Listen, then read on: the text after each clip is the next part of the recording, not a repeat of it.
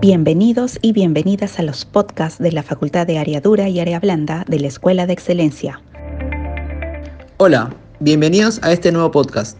Soy Giovanni Campaña, jefe de línea del área de herramientas y hoy aprenderemos juntos el uso de herramientas como el taladro y los atornilladores. Para esto tenemos como invitado al momo de herramientas Valentín Durán, quien nos explicará el paso a paso del uso de las herramientas. Adelante Valentín.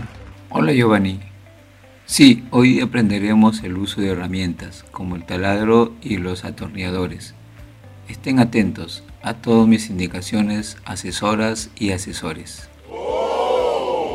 Ahora Valentín, dinos cuáles son los drivers, materiales y herramientas que utilizaremos para este proyecto. Claro Giovanni, para este proyecto los drivers son taladros eléctricos, taladros inalámbricos, atornilladores inalámbricos y atornilladores de impacto. Los materiales que necesitamos serán las brocas para concreto, madera, metal y multimaterial que se utilizan para mayólica o cualquier otro tipo de material. También para mayólica son de tipo flecha. Sierras copas para madera y metal. Puntas para atornillar y base magnética. Y las herramientas que utilizaremos serán lápiz carpintero, wincha, nivel de mano, caja de herramientas y extensión de corriente. Asesores, asesoras, para este proyecto utilizaremos los siguientes EPPs. Guantes multiflex, lentes, protectores auditivos, botas de seguridad y respiradores. Es muy importante el uso de los EPPs a la hora de realizar trabajos con estas herramientas. Ahora sí, Giovanni, ¿Nos podrías decir en qué situaciones se podrían emplear estas herramientas? Claro que sí. Los clientes solicitan estas herramientas cuando desean hacer una instalación o realizar una fijación. Así es. El taladro es una herramienta que en los últimos tiempos ha tomado gran importancia, no solo en expertos, también es usado por jovistas y amas de casa. Es por ello que en este podcast exploraremos sobre sus características, cuidado y buen uso. Valentín, ¿nos puedes decir algunas definiciones sobre estas herramientas? Sí, comencemos con el atornillador. Es una herramienta que se utiliza para apretar y aflojar tornillos y otros elementos de máquinas que requieren fuerza de apriete. Los podemos clasificar en eléctricos alámbricos, inalámbricos e inalámbricos de impacto.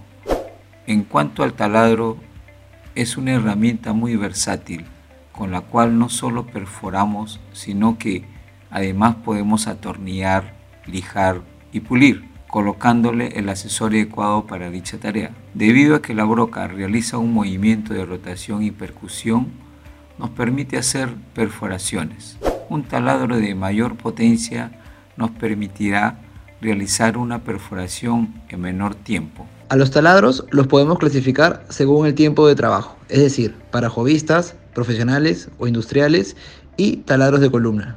Los taladros de columna que comercializamos son los siguientes. Modelo BD130F con una potencia de 350 watts.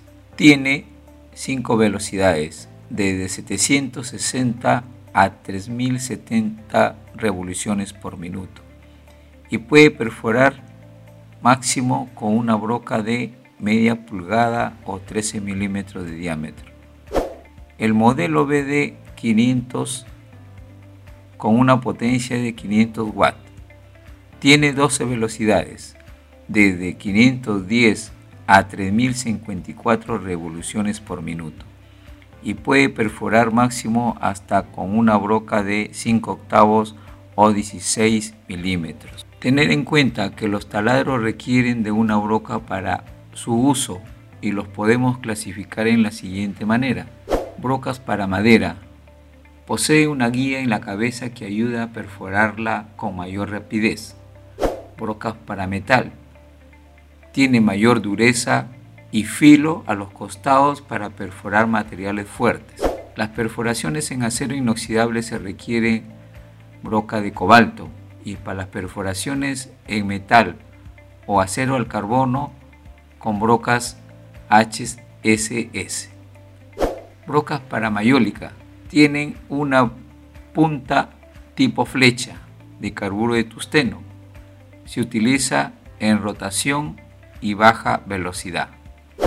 Brocas multimaterial. Estas brocas se pueden utilizar en diferentes materiales y brocas para concreto posee una pastilla de carburo de tusteno que se utiliza para mampostería. Valentín, sabemos que los taladros no requieren de instalación.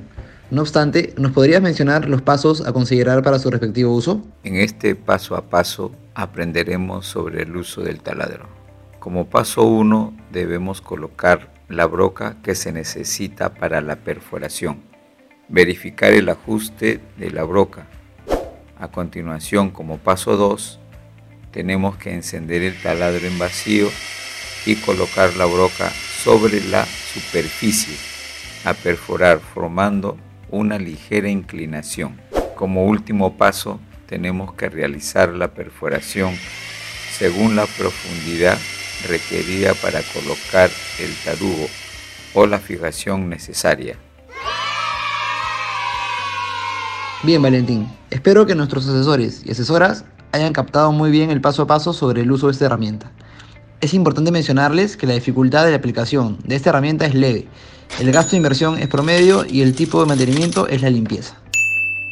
Ahora les daré a conocer algunos tips de atención al cliente. Para el mejor mantenimiento de los taladros, se debe recomendar a los clientes que, después del uso, es bueno aspirar las partes de ventilación, ya que quedan residuos del material perforado. Esto para el caso que haya sido usado como taladro perforador. Al usar el taladro para perforar, recordar que debe iniciar el arranque al vacío en velocidad máxima. Esto para poder disipar el calor que se ha concentrado. Al usarlo a velocidad baja para atornillar y pueda tener mayor vida útil. Tengan presente que no contamos con servicio de instalación para este proyecto. Ahora Valentín nos dirá algunos cuidados que debemos tener al usar esta herramienta. Sí, los cuidados que debemos tener son los siguientes. Durante el uso del taladro es importante sujetar firmemente la pieza donde se va a realizar el trabajo, más aún si es una pieza pequeña, láminas o chapas delgadas, ya que al ser ligeras se puede producir un efecto de tornillo, es decir, que al atravesar la pieza subirá por la broca pudiendo dañar las manos u otra parte del cuerpo. En la perforación en metal se recomienda realizarlo con el taladro a baja revolución para no ocasionar un calentamiento excesivo en la broca, pudiendo resultar su desafilado prematuro. No es recomendado la perforación en concreto ejercer mucha presión en el taladro, ya que hacer esto frenará el giro y ocasionará un recalentamiento innecesario.